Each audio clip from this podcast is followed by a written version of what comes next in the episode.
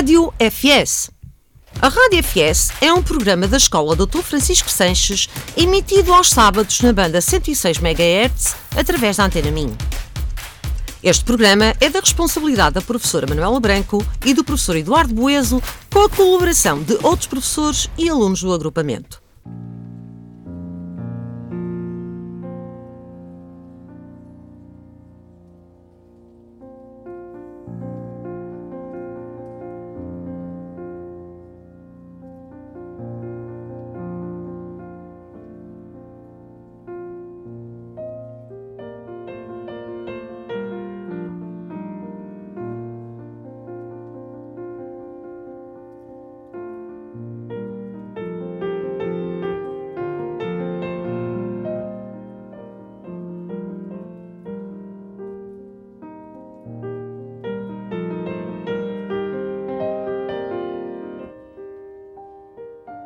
Senhores ouvintes, durante 30 anos a Rádio FS deu voz a milhares de professores e alunos que nos visitaram e vos transmitiram muitas atividades que decorreram no nosso agrupamento. Foi com muito empenho ao longo destes anos todos e dedicação que a equipa da rádio se esforçou sempre por fazer o seu melhor na transmissão dessas participações. Hoje, infelizmente, este é o último programa da Rádio FS.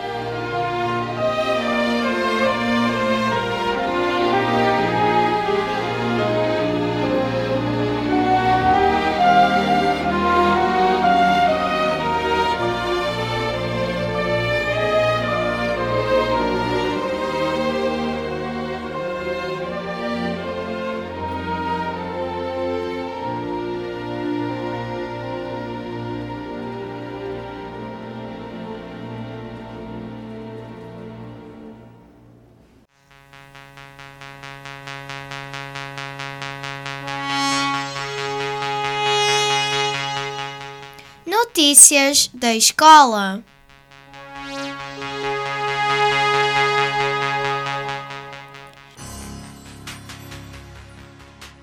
No dia 27 de março, 212 alunos do 5º, 6 e 7 anos participaram no torneio de handebol na nossa escola, tendo tido a orientação de todos os professores de educação física. Esta atividade foi da responsabilidade do professor José Salgado e do professor Frederico Miguel. Parabéns a todos pela participação desportiva e excelente comportamento. No dia 29 de março, 16 alunos da nossa escola, acompanhados pelos professores de Educação Física, professor Adriana e professor Marco, participaram nas provas da corrida de 1000 metros e de 40 metros na pista dos Irmãos Castro, em Guimarães. Parabéns a todos pela participação e excelente comportamento. A Mapear 23 mostra a Escola de Artes Performance está à porta e em breve o trabalho dos alunos e alunas que frequentam os grupos de teatro no nosso agrupamento de Escola Dr. Francisco Sanches subirão ao palco do Espaço Vita, Rua de São Domingos, para apresentar a peça Para Ser Grande Se Inteiro no dia 21 de abril, pelas 11h30. Quem quiser assistir e ainda não tem bilhete, pode adquiri-lo online ou na bilheteria do Auditório Vita.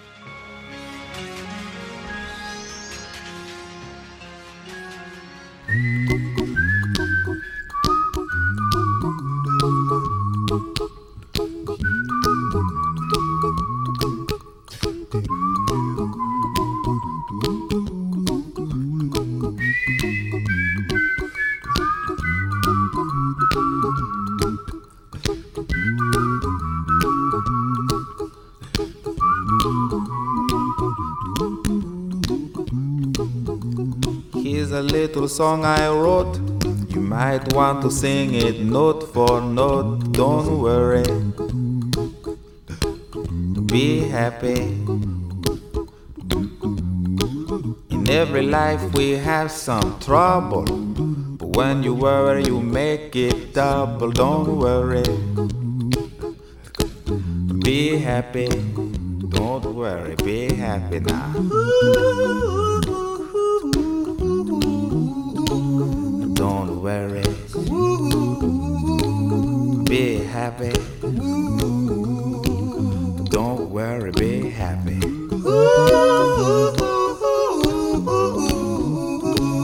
Don't worry.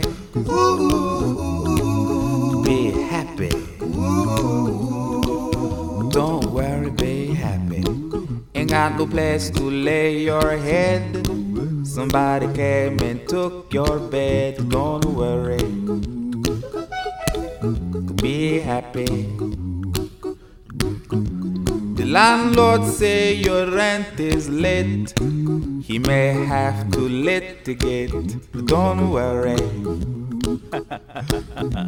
Be happy. Look at me, I'm happy.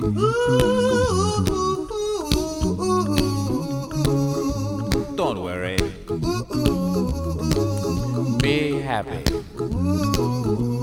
I give you my phone number. When you worry, call me. I make you happy. Don't worry. Be happy.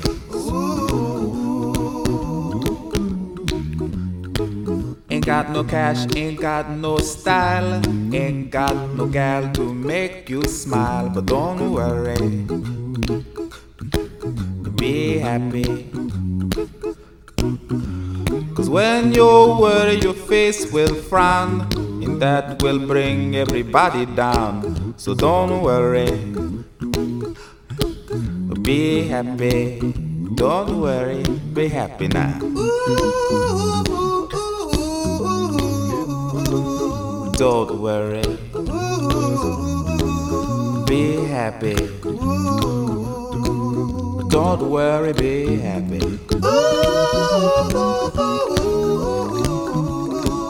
Don't worry. Be happy. Don't worry, be happy. Don't worry. Don't worry. Don't do it. Be happy. Put a smile on your face. Don't bring everybody down like this. Don't worry. It will soon pass, whatever it is. Don't worry, be happy.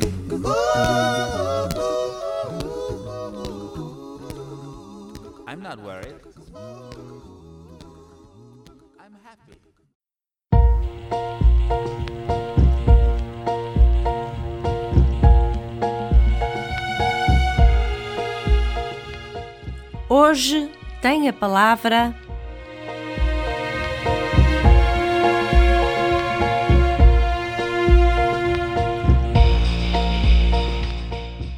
Vamos agora dar continuidade às entrevistas realizadas no âmbito do projeto Escola Alé. Nós somos alunos da turma Sexto 6, Arança Carreiro e Ana Melo. Hoje temos conosco a Maria Gomes, paraplégica resultado de um acidente de carro aos 21 anos de idade. Após o acidente, começou a ficar sem forças aos 24 anos de idade. Ficou numa cadeira de rodas, é casada e tem um filho de 23 anos. Nasceu em Braga e reside em Braga. Olá, Maria. Antes de mais, muito obrigada por aceitar o nosso convite e partilhar conosco um bocadinho da sua experiência enquanto paraplégico. Sabemos que a cadeira de rodas apareceu na sua vida quando estudante. Como foram os primeiros tempos de adaptação à nova realidade? Olá, bom dia a todos. Não foi fácil, claro que foi muito difícil na altura ter ficado paraplégica, porque não tinha ideia do que era andar numa cadeira de rodas e isso foi bastante complicado, tanto na, na parte motora como também na parte psicológica. Mas depois de aceitar a situação, tive que me adaptar à, à própria situação e começar a fazer a minha vida dentro do, dos possíveis eh, normal, né? Eh, com as limitações que, que me foram, no fundo, foram impostas eh, pela, pela minha situação de saúde. Como é viver numa cadeira de rodas? viver numa cadeira de rodas, neste momento, eh, já não é um obstáculo para mim. Pronto, acho que já não sei viver de outra maneira porque já são muitos anos também. Mas foi uma, uma adaptação, como já disse, difícil no início, mas depois tornou-se em que foi adaptar-me à vida e, e seguir o, o, caminho, pronto, estudar, continuar os estudos, fazer, uh, tirar um curso e, e começar a trabalhar e seguir a minha vida profissional na altura. Nos diferentes espaços, quais são as maiores barreiras físicas? As maiores barreiras físicas uh, são pronto, os obstáculos que se encontram muitas vezes em muitos lados. Apesar de, de hoje em dia já, já termos menos obstáculos, né? já, já estar, muitos sítios já estarem preparados para nós, pessoas com mobilidade reduzida, mas mesmo assim ainda temos muitas barreiras que nos impedem de, de, de às vezes, de ir a, a certos sítios porque não temos acessos para nos deslocarmos em cadeira de rodas. O que consegue fazer numa cadeira de rodas? Numa cadeira de rodas, neste momento, não me impede de, de não fazer nada. Pronto, eu tento fazer tudo, eh, destes meus anos que estou na cadeira de rodas, fiz, tentei fazer uma vida normal, trabalhar, uh, tirar o curso, trabalhar, casar, ter um filho, ter uma vida normal, ter a minha própria casa, fazer tudo em casa, uh, desde cozinhar, desde a da higiene da própria casa, de tudo, a, própria, a minha própria higiene Nisso sou completamente autónoma e não dependo de, de, de, de terceiros para, para o fazer. Pronto, fui aprendendo e, e, e fui ultrapassando esses obstáculos e, fui fazendo tudo. O que eu consegui fazer, eu, eu tento sempre, mesmo que, que me custe, eu tento sempre fazer. O que não consegui fazer numa cadeira de rodas? É como disse, há poucas coisas que eu não consigo fazer, eu tento fazer tudo. Pronto, claro que há coisas que, que, por exemplo, se foram coisas altas eu não chego, né? Mas uh, mas tento chegar, ou com uma pinça coletora, ou qualquer coisa, eu tento chegar lá. Tento sempre fazer, uh, ou adaptar a, as coisas a mim também, né? a minha própria casa, pronto, tenho tudo, eu chego a tudo porque eu pus também as coisas adaptadas à minha situação. A cozinha está adaptada a mim também, eu tenho a cozinha completamente sem obstáculos, eu consigo chegar a tudo na minha cozinha. Pronto, debaixo do fogão é aberto, debaixo da banca é aberto, e, te, e pronto, é uma cozinha adaptada também, mas... Uh, acabo por me adaptar, mesmo uma cozinha normal também, eu também me adapto à própria, à própria situação, pronto, e em si adapto-me às coisas. Se as coisas não estiverem adaptadas a mim, eu tenho que me adaptar a elas. Quando precisa de ajuda, é fácil obter ajuda? Não, já não fico, já, já não, não tenho qualquer problema de pedir ajuda, seja a quem for. Seja quem for, já não tenho esse, esse problema de, de pedir essa ajuda, porque uh, se eu precisar, peço com, com facilidade a ajuda. E pronto, e se eu não precisar, faço, tento sempre fazer sozinha, mas se eu precisar, não tenho qualquer problema nenhum, nem tenho qualquer hum, problema de pedir a outra pessoa que me possa ajudar uh, a fazer. E, neste caso, por exemplo, o meu filho ajuda-me a fazer muitas coisas e, e o meu marido também. Sabemos que já trabalhou na Associação Cooperativa Nacional do Apoio a Deficientes que ajuda a resolver problemas que afetam a população com deficiência do nosso país. Quais foram os maiores problemas que chegaram ao nosso conhecimento? Os maiores eh, problemas que eu encontrei com, como utente, eh, com, os meus utentes na, na CNAD, na Cooperativa Nacional de Apoio ao Deficiente, Delegação de Braga, foi uh, a falta de informação que, que, as pessoas com deficiência têm em relação a todos as, as, os benefícios que têm, as, os produtos que podem obter, eh, toda, toda a informação, a burocracia, de, de, toda a burocracia, que acho que as pessoas não estão informadas. E há, ainda há, hoje, no, em pleno século XXI, pessoas que vivem na cidade de Braga e que não têm o um mínimo noção dos direitos que têm, como os direitos que têm para adquirir uma cadeira de rodas, uh, chamados produtos de apoio, como também uh, uma avaliação médica, muitos nem sequer avaliados foram ter uma incapacidade atribuída por, por, eh, e ter benefícios com isso, a adaptação de um carro, essas coisas todas, essa, muita gente não tem essa informação, apesar de passar nas notícias, muita gente não, não, não capta. E foi o que mais me impressionou, foi ver pessoas uh, nessa situação, que não saberem esses, esses direitos e essa, essa informação que, que, que é importante na nossa situação, não é? Considera que a cidade de Braga está preparada para pessoas como a Maria circulem livremente e possam ter uma vida autônoma? Sim, já tivemos pior. Neste momento, a Avenida Central acho que é que está mais adaptada. A nível de, de, de mobilidades, dos obstáculos, não tem. Mas se formos mais para os arredores, aí já se torna os passeios, eh, todos um bocado degradados. uh, pronto, com as, muitas vezes pedras saídas, que isso é logo um obstáculo. Um, rebaixamento de, de, de, já tem alguns passeios também rebaixados, mas não todos, e aí encontra-se muitos obstáculos ainda, que eu acho que isto só com o caminhar do tempo é que, que, vão ser ultrapassados, mas ainda falta muito, ainda, ainda há muito a fazer, né?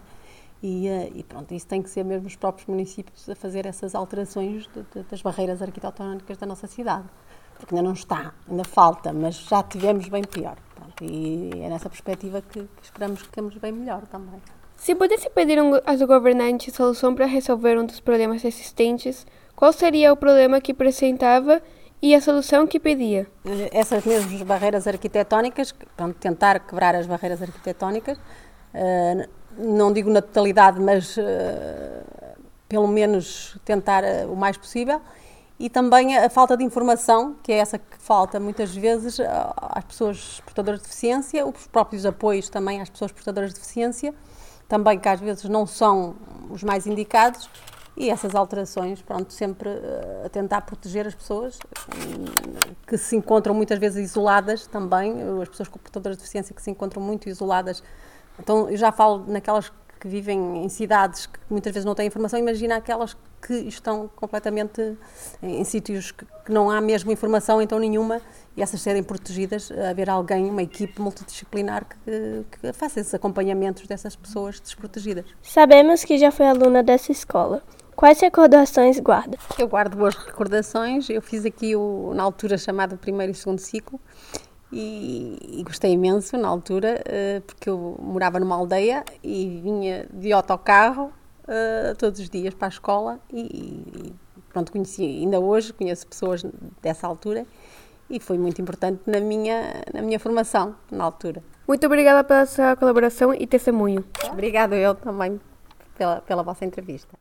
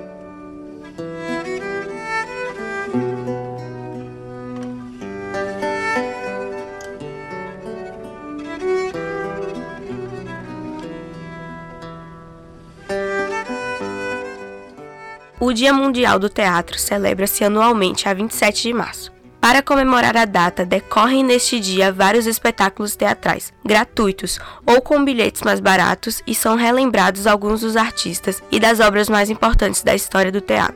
O objetivo da data é promover a arte do teatro junto das pessoas. O teatro é uma arte milenar e funciona como um meio de divulgação da cultura de diferentes povos. Desde a antiguidade, o homem usou o teatro como forma de expressão.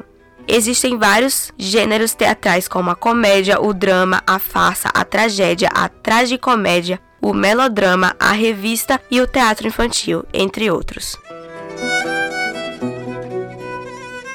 Origem da data. A data foi criada em 1961 pelo Instituto Internacional do Teatro. No Dia Mundial do Teatro, Várias organizações culturais apresentam espetáculos teatrais para comemorar a efeméride, permitindo o acesso gratuito aos mesmos. Gil Vicente, autor de diversas obras teatrais, é um dos nomes mais conhecidos do teatro português. A Alta da Barca do Inferno e o Alto da Índia são algumas das obras mais populares. Embora Gil Vicente seja considerado o pai do teatro português, Existem inúmeros registros de manifestações desta arte muito anteriores do teatro vicentino, classificadas essencialmente em dois grandes grupos: o teatro religioso e o teatro profano. Frei Luís de Souza de Almeida Garrett é outra criação máxima do teatro português. Os alunos do nono ano do nosso agrupamento foram ao Teatro Circo assistir à peça de Gil Vicente, O Alto da Barca do Inferno.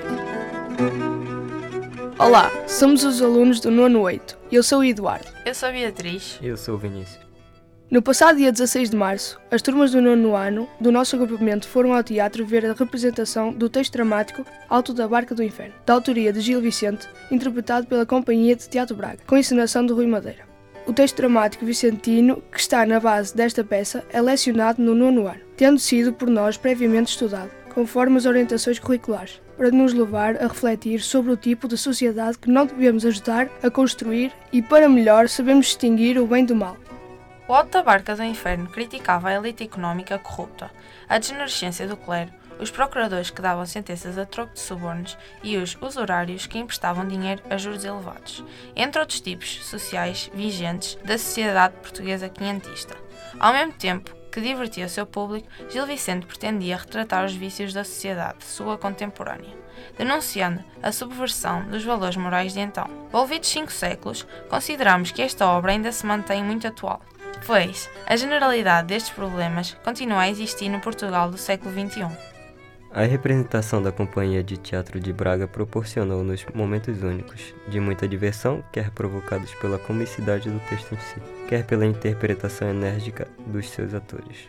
Citando seu encenador, Rui Madeira, este é um espetáculo sobre a nossa memória identitária. Esta foi uma experiência culturalmente muito enriquecedora.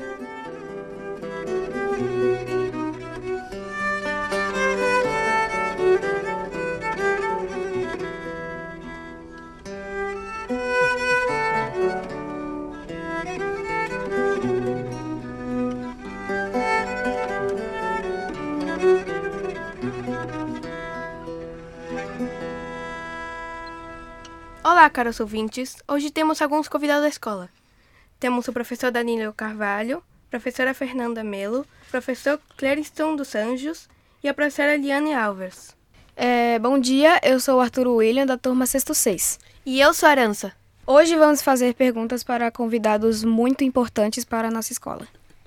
Quem é o professor Danilo Carvalho? Bom dia, bom dia a todos. É, bom, eu sou o professor Danilo Carvalho, eu vim de Recife, Pernambuco, Brasil. Lá em Recife eu sou professor do Colégio de Aplicação da Universidade Federal de Pernambuco. Como eu sou professor de Ciências e Biologia, minha formação eu fiz licenciatura em Ciências Biológicas em um outro estado do Brasil, que é o estado de Mato Grosso. Atualmente eu trabalho né, na, no Colégio de Aplicação juntamente com uma série de outros profissionais, e a gente faz esse colégio um espaço muito vivo, né? assim como essa escola, e lá a gente aprende e ensina muita coisa, né? juntamente com os alunos e toda a comunidade escolar. A, além de ser professor de Ciências e Biologia, atualmente eu atuo na equipe gestora do colégio no espaço de vice-diretor.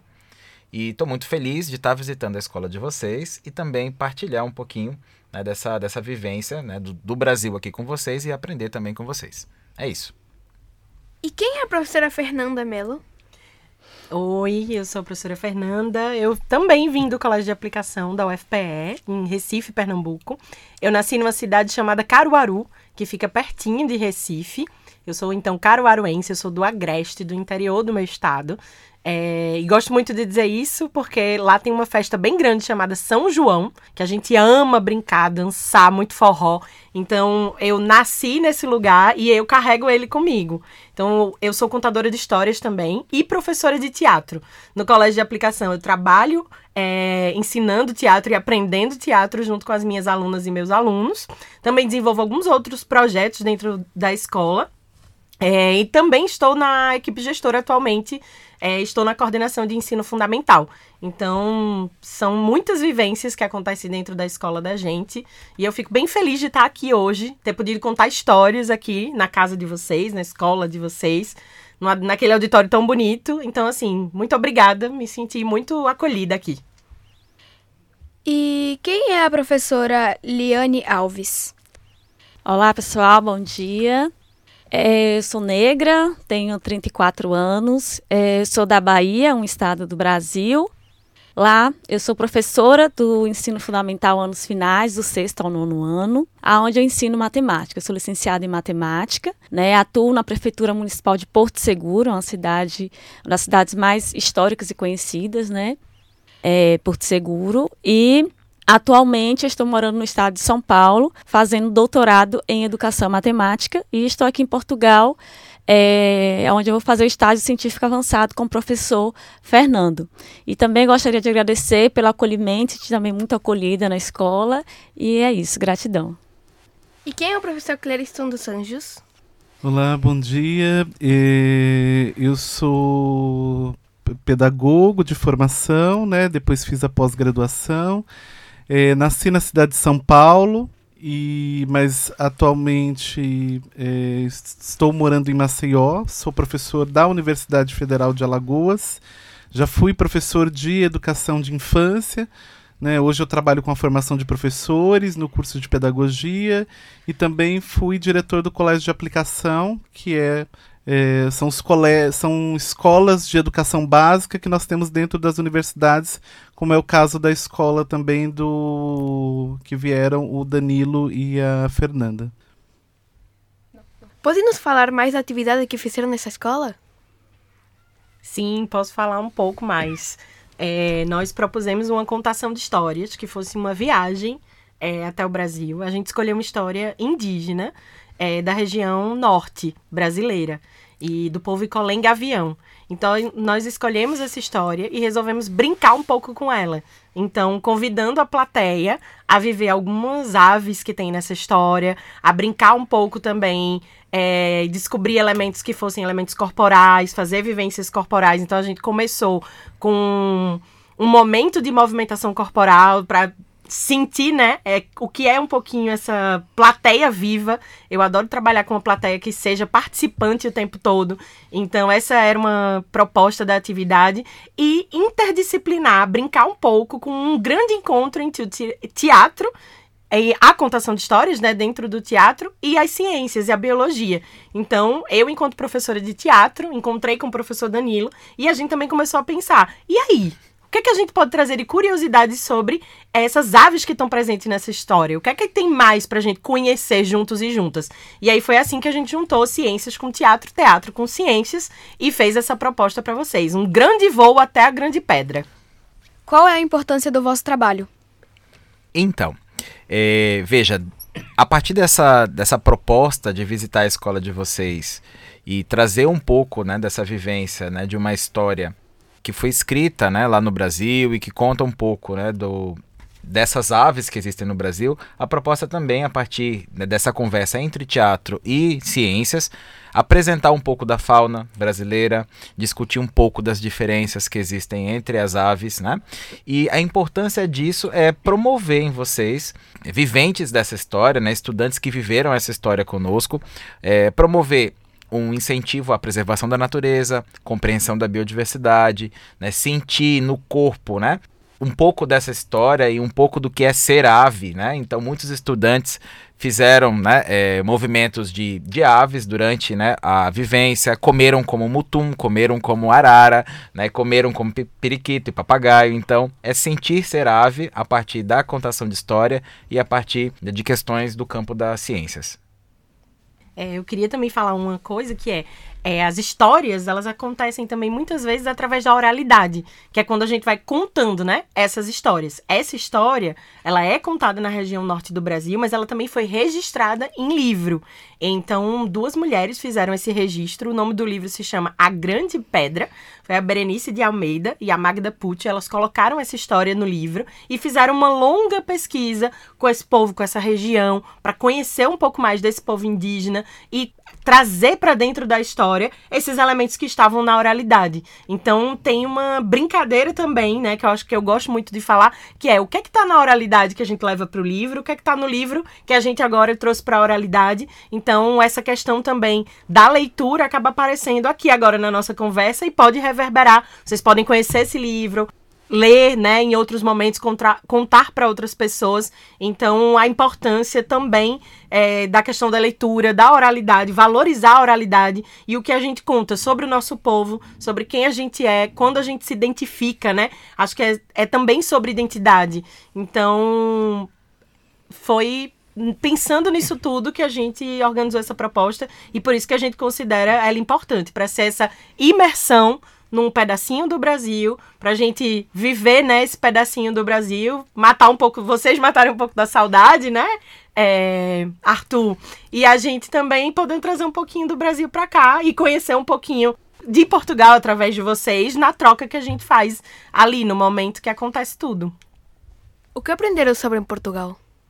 Que eu aprendi sobre Portugal eu acho que tem muitas coisas que, na verdade, a gente acaba conhecendo mais também sobre a nossa história no Brasil quando a gente vem a Portugal, né? Essa não é a primeira vez que eu venho a Portugal. Eu estive aqui em 2014, depois estive em 2016, 2018 e agora eu vim para passar um tempo maior aqui, né? Vou ficar durante seis meses estudando na Universidade do Minho e também visitando escolas, conhecendo outras escolas, né? E conhecendo um pouco mais sobre vocês. Mas a gente tem muitas, na verdade, semelhanças e também muitas, muitas diferenças, né? Então, estar aqui em Portugal também é conhecer um pouco mais sobre as raízes brasileiras também. O Brasil é um país muito grande e nós temos na nossa cultura heranças que são heranças portuguesas, heranças também da cultura indígena e heranças de matriz africana.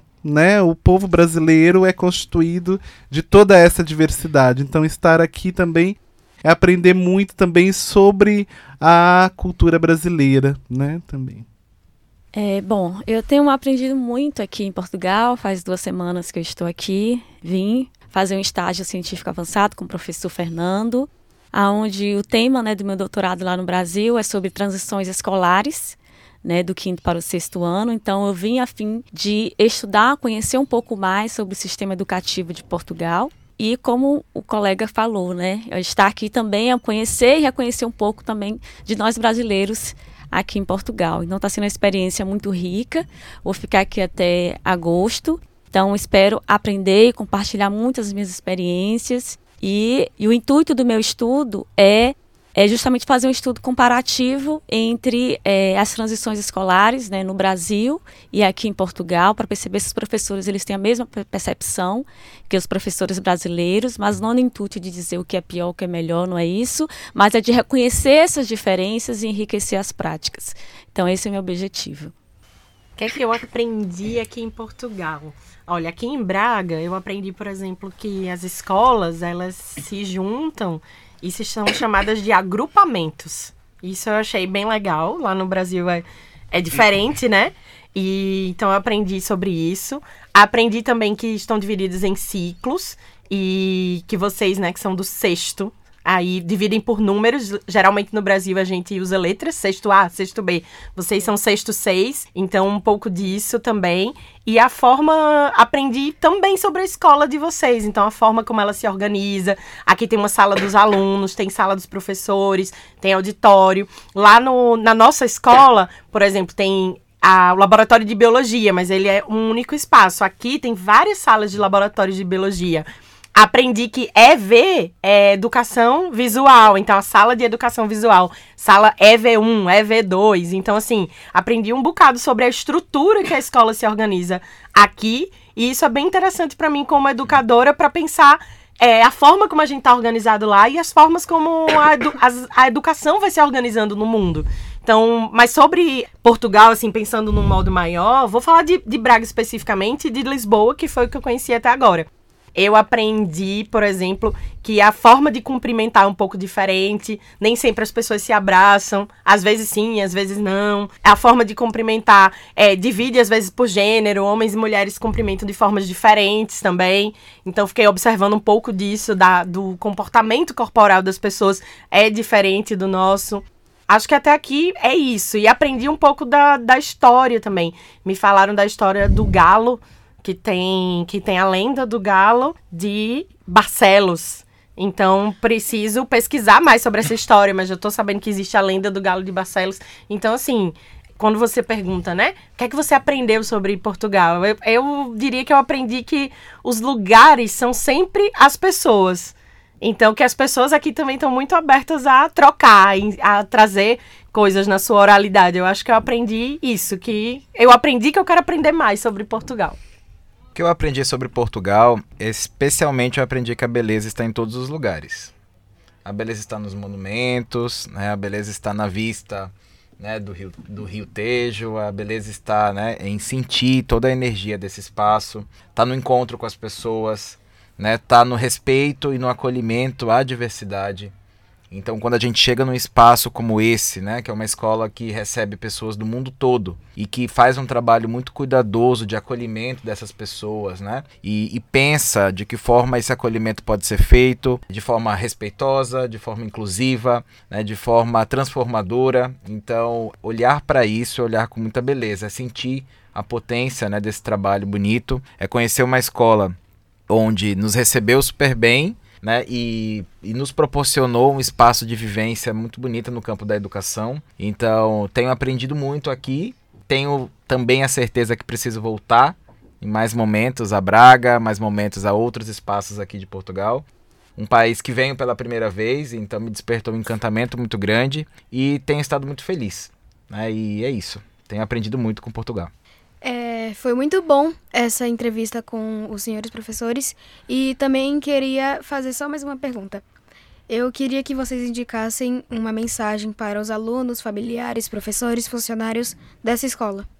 Bom, acho que a mensagem que eu gostaria de deixar está relacionada a uma pergunta anterior que você fez, que é sobre a importância, né, do nosso do nosso trabalho, né? Eu faço parte de uma geração, né, na minha família, no, no, Brasil, de pessoas que tiveram a oportunidade de estudar diferente dos meus pais, por exemplo, que não tiveram a oportunidade de estudar porque vieram de famílias pobres e tiveram que trabalhar muito cedo. Então a escola e principalmente a escola pública foi muito importante na minha vida. Eu cheguei hoje como um, um, rapaz negro, professor de uma universidade, graças à escola pública e aquilo que a escola pública pôde me oferecer. Meus pais sempre valorizaram muito a escola. Minha mãe é como empregada doméstica, meu pai como torneiro mecânico, que saiu do Nordeste do Brasil também para ir para São Paulo para poder trabalhar, né? Sempre valorizaram muito a escola, né? E sempre disseram pra gente que a gente precisava estudar porque a escola é que podia nos dar uma condição diferente de vida. Podia nos dar uma condição diferente de vida daquela que eles que eles tiveram, né? E por isso que eu também assumi, né, a profissão de professor como um, um ato de, de amor e de coragem, então, eu acredito na escola e acredito na educação, que a educação pode contribuir para as pessoas possam ter uma vida diferente, um pouco melhor, né? No, no poder transformador que, que, a, que a escola tem. Então, é isso. Bom, é, primeiramente eu gostaria muito de agradecer né, a todos os funcionários da escola que nos receberam muitíssimo bem. Né, e a mensagem que eu gostaria de deixar para que esses professores, né, todos esses funcionários, eles continuem fazendo esse trabalho belíssimo que eles vêm fazendo. Pelo que eu entendi, é que é uma escola muito diversa, onde tem alunos de várias nacionalidades e todos todos os alunos eles são recebidos muito bem, sem distinção, tratados com muito amor, com muito carinho, com muito respeito dentro da sua diversidade. Então, a mensagem que eu deixo é que esses professores, né, o gestor, todos continuem realizando esse trabalho maravilhoso que vem desenvolvendo. A mensagem que eu quero deixar é contem histórias e escutem histórias. Conheçam as histórias uns dos outros, umas das outras, umas das outras. Então, vocês são uma escola onde tem muitas nacionalidades, muitas vozes para serem ouvidas. Então eu fiquei muito curiosa para saber quais são as histórias de todos esses países. Quais são as histórias que se contam, né? Na Venezuela, por exemplo, que é de onde Arança vem. Então, fico curiosa e deixo aqui esse convite para que vocês contem as histórias dos países de vocês uns para os outros, umas para as outras. Bom, é, sigo agradecendo a toda a comunidade escolar daqui. De fato, foi um, um momento mágico, muito bonito né, tem sido, né, olhar para vocês aqui nessa entrevista tem sido um momento que me toca muito, né, então estou muito tocado por estar aqui e deixo para a comunidade escolar como um todo é que amem-se sempre e respeitem-se sempre também. Então, amor e respeito são né, é, é uma combinação muito bonita, uma combinação transformadora, que a gente possa acreditar sempre no processo e entender que a partir né, da união, de um trabalho amoroso e respeitoso, a gente pode transformar muita coisa nesse mundo né? O mundo precisa de mais amor. Plantemos amor, né? cultivemos respeito, que a gente vai ter certamente um mundo muito melhor. Então, deixa um beijo no coração de todas e todos e todos. Muito obrigado pela entrevista. Obrigada pelo seu testemunho. Até a próxima.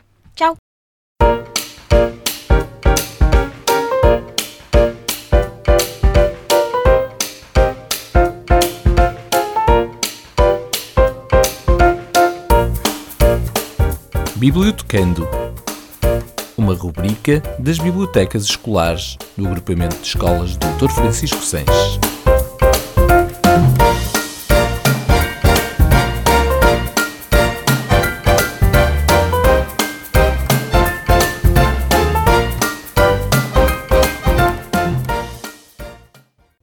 Mundial da Poesia é um tributo à palavra poética, ao poema, aos poetas. A poesia é um género literário que apresenta como manifestação da beleza ou da estética através da palavra. Este dia foi instituído pela Unesco em 1999. O objetivo desta comemoração é apoiar a diversidade linguística através da expressão poética e promover o seu ensino. Além disso, é também representada como uma oportunidade para que as línguas ameaçadas sejam destacadas e sirvam como um meio para uma comunicação artística adequada nas comunidades que as mantêm. O dia é comemorado internacionalmente a 21 de março de cada ano. No âmbito da disciplina de Oficina e Arte e Tecnologia, Lecionada pelo professor Rui Figueiras, foi criada e dinamizada, em contexto de sala de aula, a Câmara Poética com a colaboração da comunidade escolar na Escola Básica Dr. Francisco Seix. Este trabalho foi pensado para sensibilização do uso da tecnologia no contexto das artes digitais. Ao longo do ano foram recolhidos poemas, foi ensinada a sua dramatização e expressão poética, sempre em contexto de sala de aula. Posteriormente, os poemas foram declamados e foi elaborado um trabalho de sonoplastia para cada um dos poemas. Vamos agora ouvir as opiniões das Marias, da turma 5 do 5 ano. Olá, Marias! A propósito do projeto Câmara Poética, pode dizer-nos como é que o trabalho foi realizado e como surgiu? Sim, o nosso professor propôs-nos que procurássemos um poema e que o interpretássemos. Então, eu podia ajudar a minha mãe e a minha mãe deu-me o poema Porque, de Sofia Melbourne Anderson. Como tem muita gente nesta escola e como a escola faz muito barulho, pedimos uma sala emprestada à Dona Sónia. Lemos o poema, colocamos uma música do Spotify e depois trocamos por outra. Depois o professor leu e gostou. Qual foi a parte mais interessante no processo da realização do projeto? A parte que eu mais gostei deste trabalho foi o som. Porque o poema fica mais divertido e mais interessante. Gostaram do desafio lançado pelo professor? Sim, porque começamos a gostar mais de poesia. Por fim, podem dizer-nos o que aprenderam com a realização deste projeto? Aprendemos a ler melhor a poesia e a saber interpretá-la. Também aprendemos a musicalidade de cada poema. Obrigada pela vossa colaboração. Até à próxima. Obrigada a nós. E até à próxima. Última vez.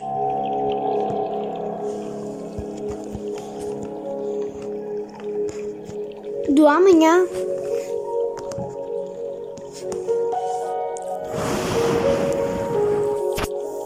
Só tenho o talvez.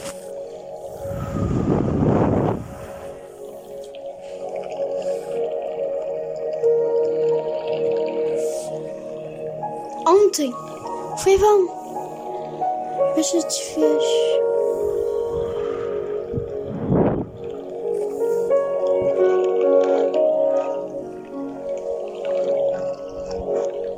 Hoje pode ser a última vez.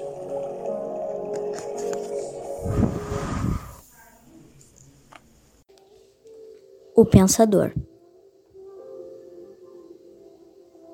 Não sou nada. Não sou nada.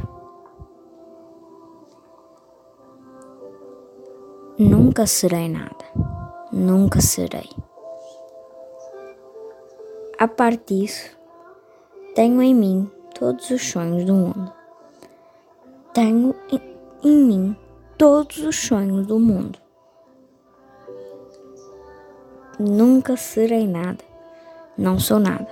Nunca serei nada. Não sou nada. Eu nunca serei nada. Nunca serei nada. Não sou nada. E nunca serei nada. Não sou nada.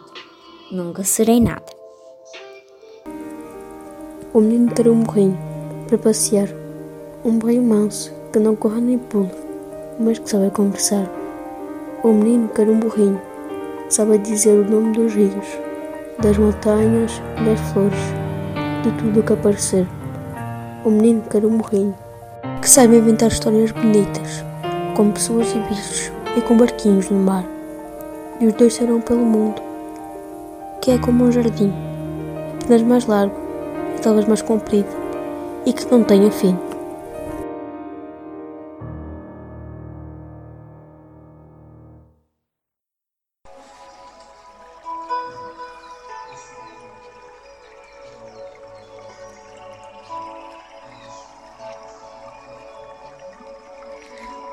Ser grande, ser inteiro. Nada teu exagera ou exclui. Se todo em cada coisa, põe quanto és, no mínimo que fazes. Assim, em cada lago, a lua toda brilha, porque alta vive.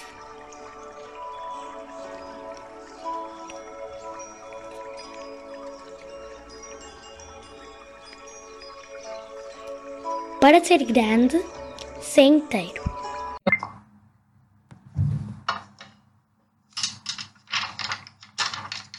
Em todas as ruas te encontro, em todas as ruas te perco. Conheço tão bem o teu corpo, sonhei tanto a tua figura, que de olhos fechados que eu ando a limitar a tua altura. E bebo água e sorvo o ar que te atravessou a cintura. Tanto, tão perto, real que o meu corpo se transfigura e toca o seu próprio elemento num corpo que já não é seu, num rio que desapareceu, onde um braço teu me procura, onde um braço teu me procura.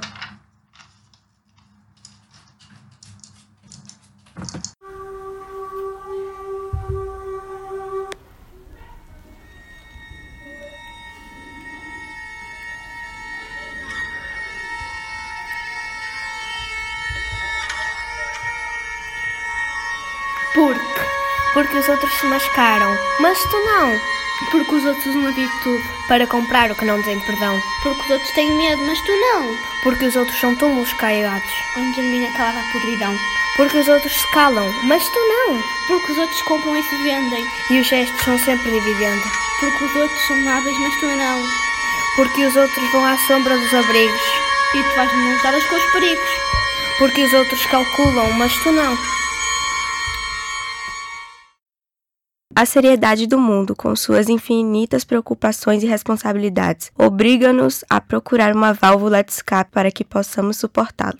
E, salvo engano, não se tem notícias de válvula mais efetiva do que dar umas boas risadas. O bom humor ainda contribui de forma notável para o nosso amadurecimento. Por essas e outras, muitos poetas dedicaram-se à produção de poemas engraçados. O Grande Bocage foi um poeta português, considerado por ser o maior versificador da língua portuguesa. Produziu inúmeros poemas cômicos. Trata-se, sem dúvida, de um dos maiores gênios da língua portuguesa, o mais importante poeta português do século XVIII. Aqui fica um poema deste poeta. O Rei Leão e o Porco, de Bocage.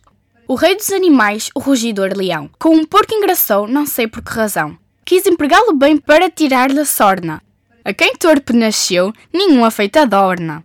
Deu-lhe alta dignidade e rendas competentes, poder de despachar os brutos pretendentes, de reprimir os maus, fazer aos bons justiça, e assim cuidou vencer-lhe a natural preguiça. Mas em vão, porque o porco é bom só para assar, e a sua ocupação, dormir, comer, fuçar. Notando-lhe a ignorância, o desmazelo e a incúria, soltavam contra ele injúria sobre injúria. Os outros animais, dizendo com ira, Olha o que o berço dá, somente a cova o tira.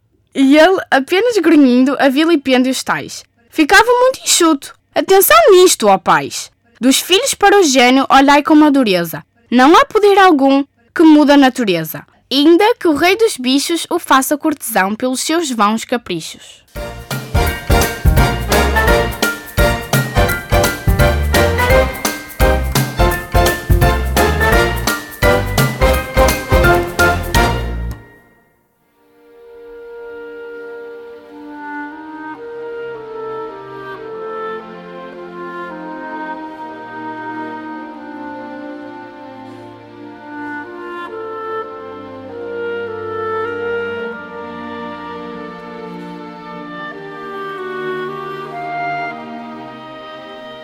Tal como referimos no início do programa, hoje foi o último programa da Rádio FS.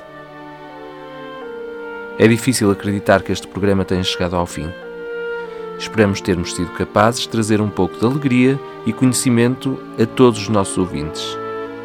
Não poderíamos terminar sem agradecer a todos que contribuíram e que sempre nos apoiaram, desde professores, alunos, comunidade educativa e diretores de escola assim como a quem sempre permitiu que este programa fosse transmitido.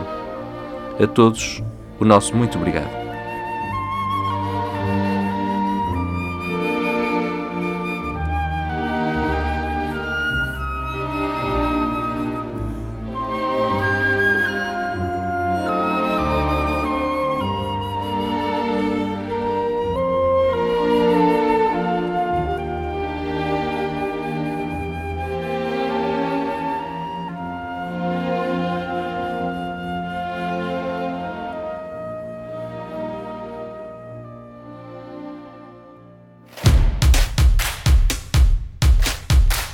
Por hoje é tudo. Agradecemos a todos os que colaboraram connosco, em especial a Antena Minho, que se disponibiliza para transmitir o nosso programa. Bom dia a todos e votos de um bom fim de semana.